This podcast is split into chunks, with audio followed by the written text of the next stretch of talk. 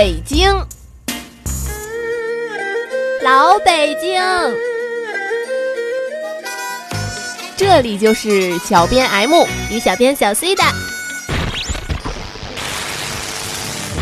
寻找老北京的身影。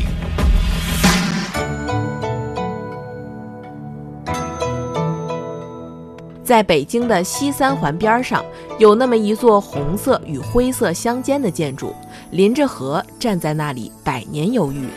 门前的河是长河，连接着紫禁城与颐和园。明清两朝，它都是行宫。建立之初，从一个无奈的谎言开始，到如今，这组建筑依然保存完好。前朝有万历、康熙、乾隆皇帝，后宫有太后李氏与慈禧。本期老北京带您走进京西小故宫，聊聊明清皇室为他相爱相杀的故事。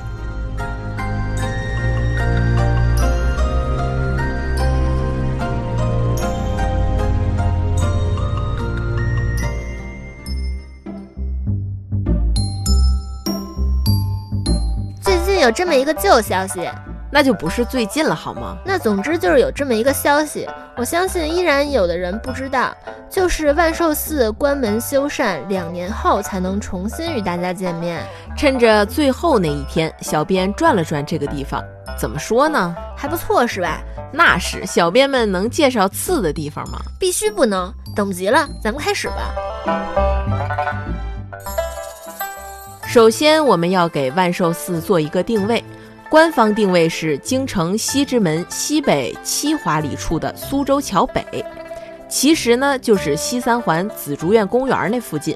这座庙还是比较有历史的，明代万历五年由慈圣李太后出资，司礼监冯保督建而成。乾隆十六年和二十六年，清高宗弘历为其母两次祝寿也在这里，后来又经几次重修扩建。逐渐形成了今天我们看到的比较规模宏大的建筑群。大门上方有一块顺治二年的御赐石匾，上面写着“敕建护国万寿寺”。进大门之前，我们能明显的感受到万寿寺的大门可跟别的寺庙不一样。快跟我们说说到底哪里不一样？万寿寺大门外的八字墙上有精美的雕花，细看之下会发现是九朵莲花。莲花是多么高洁的花朵呀！这个不一样的地方到底是什么原因呢？咱们还得回到明朝。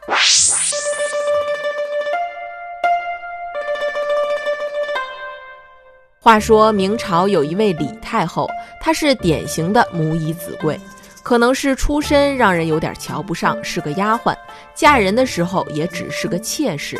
后来，不管是靠着运气还是手段，总之就是胜利上位，成为了太后。听着还真有那么一点中式灰姑娘的意思。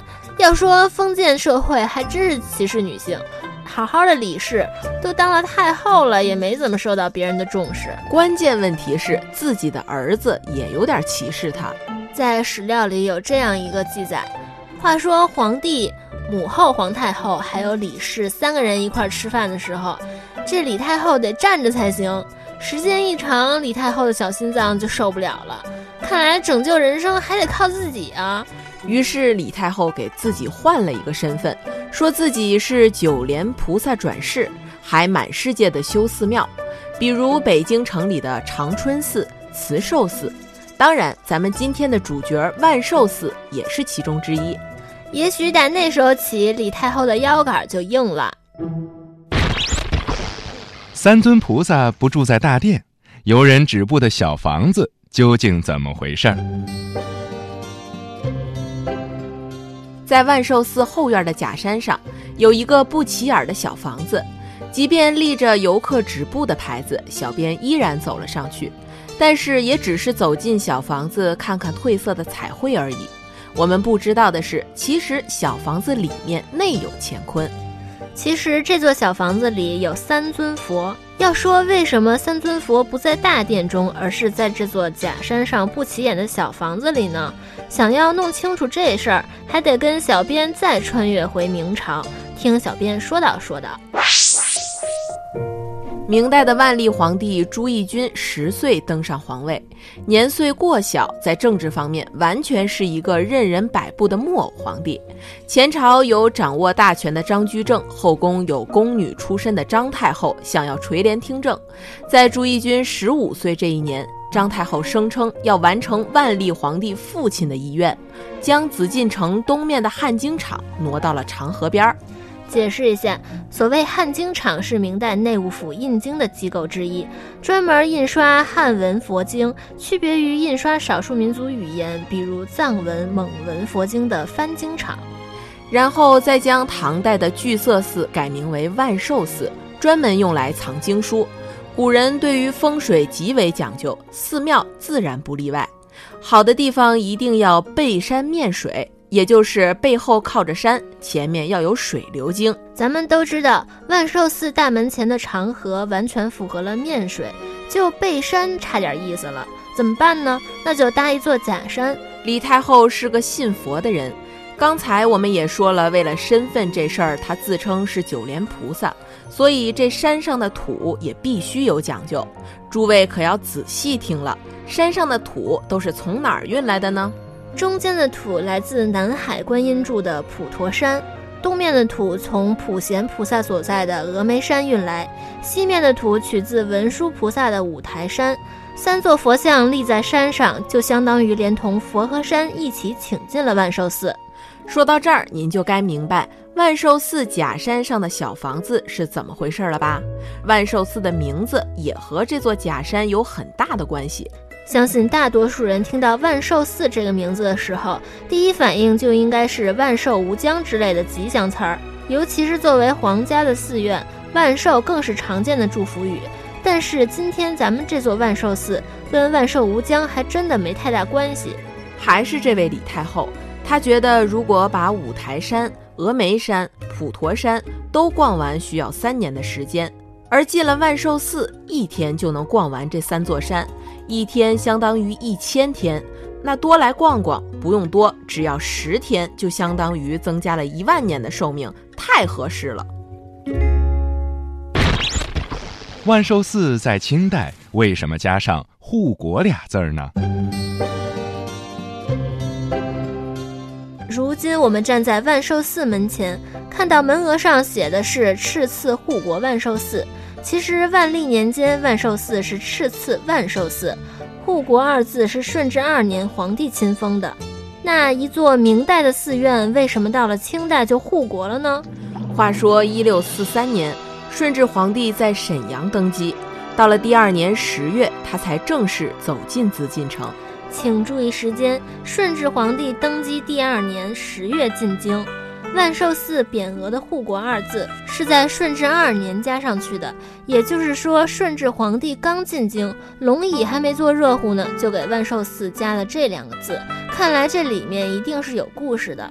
没错，皇帝亲自加上两个字，就相当于清代的皇室认定了万寿寺的身份和地位。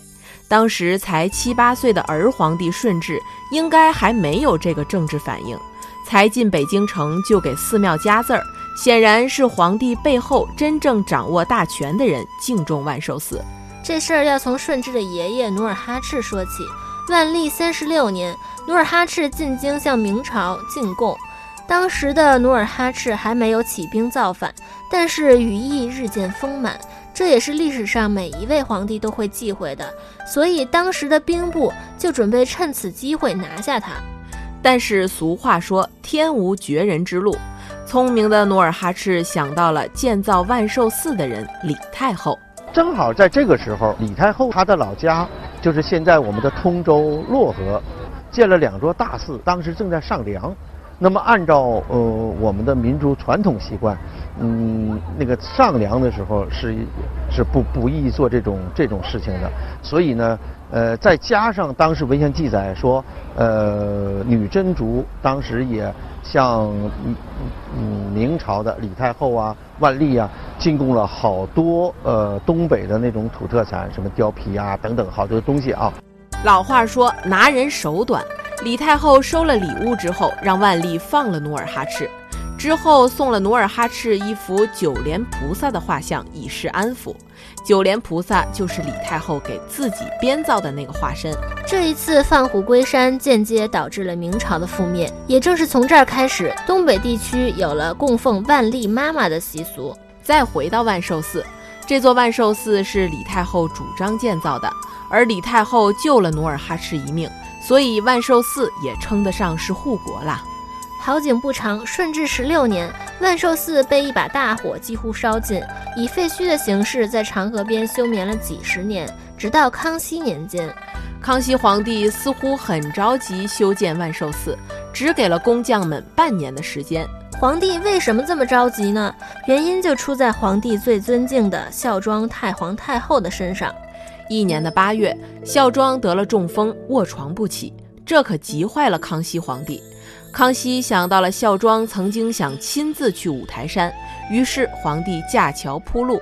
可是当时的孝庄，不论是年纪还是身体，都不足以支撑这么远的舟车劳顿。就在这个关键时刻，有大臣提醒康熙。当年的李太后曾将五台山请进了万寿寺，于是康熙决定速速的重建万寿寺。康熙想在奶奶生日的时候让万寿寺完工，从八月到二月，满打满算只有半年的时间。尤其盖到一半时，还遇到了一个很难的问题。如今我们走进万寿寺的大延寿殿中，看到大殿中央是三座佛像，两侧有十八罗汉，显得空间有些局促。但其实十八罗汉在明代原本是在大延寿殿的两侧配殿中，到了康熙年间的这次重修，才将它们放在了一个屋子里。原因是当时的工期已经完成大半，两边的配殿已经完成。如果按照完成好的配殿尺寸安放佛像，最起码佛像需要两米高，时间根本来不及。不得已之下，工匠们将十八罗汉改了尺寸，全部都放到了正殿中。除了十八罗汉之外，还有另一个问题，就是寺院后院的水池。然而，如果您去过万寿寺，便该知道，溜达一圈也没看着水池。呃，这个那个呃水池呢，就是我为了证实这个文献，然后呢，我们把它清理出来的。我们现在那个测算一下，假如按照这个弧度说，呃，它就是一个两米直径。但是呢，这个文研所的人告诉我们说，这个呢，呃，可能是一个连瓣型的这么一个水池的话呢，它的这个呃距离大概在六米，就是直径在六米。那么在这个中间是有水榭，水榭上有桥。通过文献的记载，也经过专家的推测，原本在咱们之前说的假山周围又有四个水池，池子上面的亭台水榭与假山相连。只是孝庄老人家的生日是农历二月份。即便是造出了水池，肯定也没有夏日里波光粼粼的样子，干脆就取消池子填平了。用了皇家图纸，搬了皇家石头，究竟是乾隆皇帝太宠爱，还是和珅大人太胆儿大呢？还是这座假山，如今我们看到的雷假山的这种石头叫做青石。可是明代刚修建的时候，可是以瘦透漏为美的太湖石堆砌而成。这些太湖石都去哪儿了呢？这不得不提到北京有名的恭王府花园。在恭王府后院，我们能看到很多吸引人眼球并且形态各异的太湖石。这些太湖石在和珅时代就摆在这儿了。其实他们都来自今天的主角万寿寺里面。有人肯定要问了：和珅就算再有权势，也不会有胆子把皇家寺庙里的太湖石明目张胆地搬进自己家吧？有什么证据说和珅家的那些石头是来自万寿寺呢？不知道诸位是否还记得，恭王府后花园的进门处是一座西洋门，其实显得与整座中式园林有点格格不入。古建专家说。这座西洋门是按照圆明园的图纸建造。巧合的是，在万寿寺的后院也有一座西洋门，虽然造型不同，但是西式的风格非常明显。更巧的是，俩门都是乾隆年间建造。可是这会不会是巧合呢？仅凭两座门的风格和修建时间，似乎也不能证明万寿寺的太湖石被搬进了和珅家。所以接下来就得从史料中找找线索了。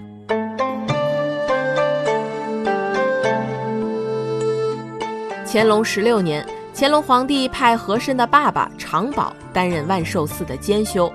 后来，乾隆以这些太湖石影响书房光线为由，下旨把这些石头搬到了圆明园。而这一切的经办人就是和珅的爸爸。等到和珅作威作福的时候，常宝早就不在人世了，他接替了监工的活儿，监造圆明园。此时，万寿寺那些太湖石就在圆明园中。其实和珅还真没少从圆明园往家里倒腾好东西，比如说和珅被抄家的时候，清单里有一个碧玉的玉马，那就是圆明园的东西。后来和珅就慢慢把圆明园里西式的建筑和太湖石都折腾进了自己家的后花园。看来和大人还真是胆大包天呀，敢把皇上家的东西都搬进自己家。太后过生日，房子规制有点低。你真是一点儿也没有改变，和本宫讨厌的样子都没有区别。劳您牵挂多年，怕您忘了哀家的样子，所以不敢变。甄嬛，这几年你也不好过吧？电视剧《甄嬛传》里的甄嬛，原型是乾隆皇帝的母亲重庆皇太后。这位太后的六十、七十、八十大寿都是在这儿过的。乾隆十六年，为了给母亲过生日，决定再修万寿寺西路。当乾隆皇帝派出工程小队到了万寿寺时，发现了一个重要的问题：万寿寺的规制配不上太后的身份啊。咱们都知道，清代是非常注重规矩的。王爷、贝勒、大臣该是什么等级，就必须按照要求修建自己的房屋，哪怕多出一寸也是死罪。那这万寿寺是什么配置呢？万寿寺从清代顺治皇帝开始，一直到光绪皇帝，就一直是按照王爷的等级建造。比如大殿是面阔五间，台明小于十寸。皇家进驻万寿寺西路，这等级明显低了一级。后来乾隆查了史料，发现建造这里的是自己的爷爷康熙皇帝，对西路建筑进行改扩建的是康熙的奶奶孝庄他老人家。但是所有的规制都是按照自己在科尔沁草原的达尔汉亲王府的内寝院落设计的。也就是说，孝庄把自己童年的家搬进了万寿寺的西路。即便乾隆皇帝想把西路建筑变为行宫，也不能随意改动老祖宗留下的格局。不管重庆太后乐意不乐意，鼎盛时期的太后能在血雨腥风里走来的孝庄太后王府里过生日，不论如何都属于殊荣了。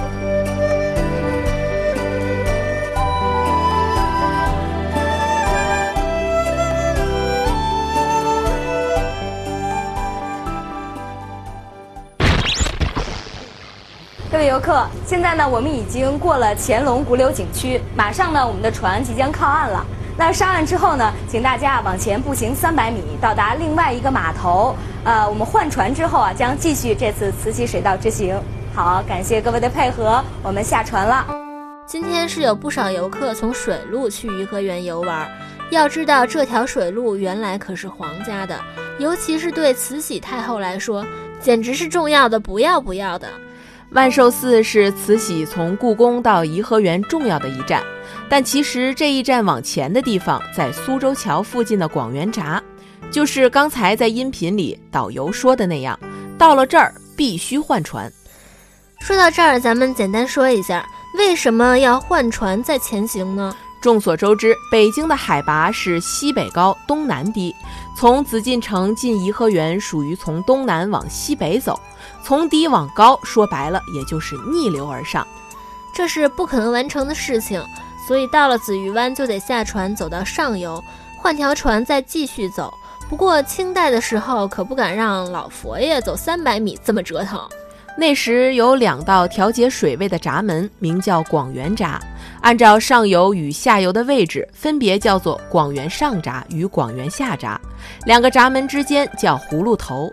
当年只要慈禧的船过了广元下闸，闸门立刻关闭，利用上闸闸门两侧的水兽把水灌进葫芦头里。这时水位上升到与上游一样的位置，然后再打开上闸闸门，船也就能顺水而上，直奔颐和园了。葫芦头也就是紫玉湾。那是不是就说明慈禧太后不用换船了呢？当然不是。不知道各位是不是熟悉三环边紫竹院公园呢？熟啊，夏末时节，满满的莲花给小编留下了深刻的印象。没错，就是那儿。那里的水域明显比河道宽了很多，所以太后到了这儿就得换大船继续前行。不过其他的随船行之倒真是不用换了。但是广元闸上下的水域非常大，可以容纳好几十条船。虽然说换个水位可以解决步行三百米的事儿，但是依然需要时间调整。那这段时间太后都去哪儿了呢？相信大家一定看过一张慈禧坐在荷花池旁，打扮成菩萨的样子，身边站着一名太监的黑白照片。很多人都说应该是太后在颐和园或者是圆明园旁边的荷花池拍的，其实不然，是在紫竹院行宫拍的。这段时间，紫竹院行宫就是太后消磨时间，等着水位变化、水闸弄好之类一系列的事情办妥，然后再上船。上船之后继续走，小编觉得也就两三分钟的事儿，就会到了万寿寺。熟悉北京路况的小伙伴应该知道，紫竹院和万寿寺根本就是邻居关系。到了万寿寺，老佛爷会再次下船。那这么近的距离，难道老佛爷又累了？当然不是，万寿寺这个地方对老佛爷来说是意义不同的，毕竟老佛爷这个名字也是从万寿寺来的。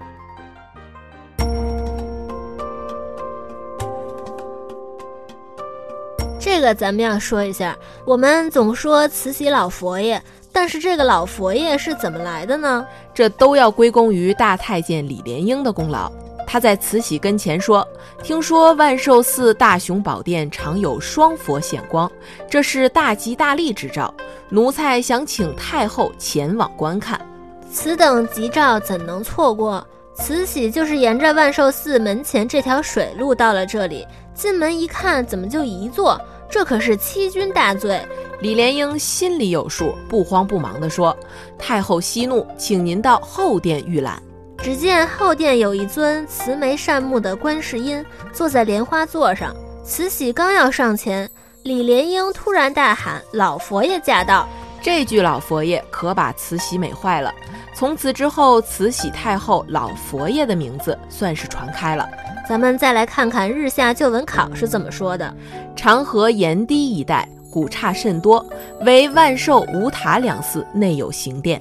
所谓行殿就是行宫的意思，因为古代皇帝出行可不能劳累，所以不停地修建行宫，即便是水路上也得安插几个行宫。而万寿寺从明代开始就是行宫，只不过到了清代，行宫的作用被划了重点。万寿寺之所以被重用，不仅是因为名字取得好，地理位置没得挑，还有老佛爷这个典故，所以被慈禧太后看上，自然也是情理之中的事情。后来，万寿寺度过了各种年代，变成了如今的艺术博物馆，收藏了数以万计的名人字画，其中包括张大千、齐白石等。如今进了万寿寺大门是天王殿，殿前两侧左钟楼、右鼓楼。殿前素有钟王之称的永乐大钟曾悬挂在此。乾隆八年将大钟移到觉生寺，也就是如今的大钟寺。过了天王殿是大雄宝殿，里面有三世佛、十八罗汉、倒坐观音泥塑像，两侧金柱上有乾隆皇帝的对联儿：“界会光中烟云皆般若，清凉界外花石尽真如。”正殿之后有万寿阁。但不幸于民国年间毁于火灾。阁后的大禅堂是住持讲经说法的地方。堂后假山叠石，松柏苍劲，都是数百年的老物件。山上就是我们刚刚说的那个不起眼的小房子。观音菩萨、文殊菩萨与普贤菩萨在其中。山后有两株古老的银杏树，饱经沧桑的枝叶高耸入云。西路的爬山游廊和亭阁相连。再往后还有乾隆御碑亭、无量佛殿、光绪御碑亭、万佛楼。想当年，每当春末夏初，帝王太后从紫禁城走水路到颐和园避暑，均在此处停留，下船稍作休息。如今您要是感兴趣，依然可以乘船感受当年皇家独享的水陆御河，也可以在两年后再去看看这座京西小故宫。本期节目到此结束。如果您对我们的节目感兴趣，欢迎关注新浪微博“北京老北京”或微信公众号“老北京全拼加一二三零”寻找我们。我们下期见。